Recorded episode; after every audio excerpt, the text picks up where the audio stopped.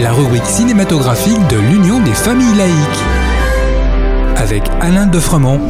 Bonjour, vous êtes bien à l'écoute de Laïkino, la rubrique cinématographique de l'UFAL. Bonjour Alain. Bonjour à toutes et à tous. Aujourd'hui, c'est une séquence d'humour déjanté, d'humour noir.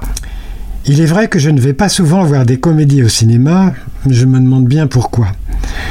Mais probablement parce que je me méfie des comédies gentillettes qui sortent régulièrement chaque mercredi. Néanmoins, les trois films de ce jour sont dans le registre de la comédie.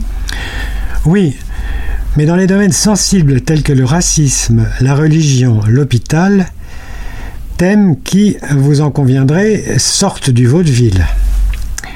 Commençons par Tout simplement noir de Jean-Pascal Zadi. Alors c'est l'histoire de JP, la quarantaine, qui est un acteur qui se cherche, mais ne serait-ce pas autobiographique il décide d'organiser la première marche de contestation en France pour protester contre la sous-représentation des hommes noirs dans la société et dans les médias. Pour ce faire, il va aller à la rencontre de personnalités de la communauté noire qu'il pense être influentes. Mais au travers de ces échanges, on va voir émerger des divergences terribles car d'origines différentes et de milieux sociaux différents, ils n'ont pas du tout la même approche du racisme. Je dois dire que c'est le genre d'humour qui me plaît. C'est souvent décoiffant, parfois très drôle, mais terriblement efficace pour désinguer l'idée de communautarisme. Un gros hic néanmoins, l'affiche du film, représentant Jean-Pascal Zidi en président de la République, alors qu'il n'en est nullement question dans le film. Ce n'est pas ce qu'on pourrait qualifier de politiquement correct.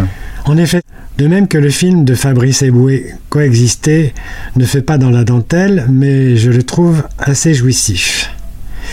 L'histoire, eh bien, c'est l'histoire de Nicolas Lejeune, un producteur de musique sur le déclin. La directrice de son groupe le somme de trouver une idée originale pour remplir l'Olympia. Et d'ici quelques mois. Avec son assistante, ils vont tenter de lancer un projet œcuménique en composant un groupe musical avec un rabbin, un imam et un curé.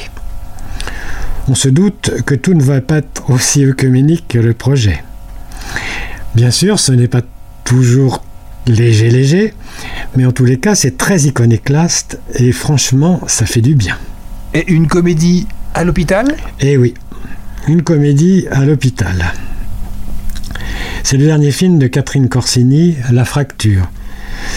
Ça se passe dans la salle des urgences d'un hôpital parisien durant la crise des Gilets jaunes. Rien que ça.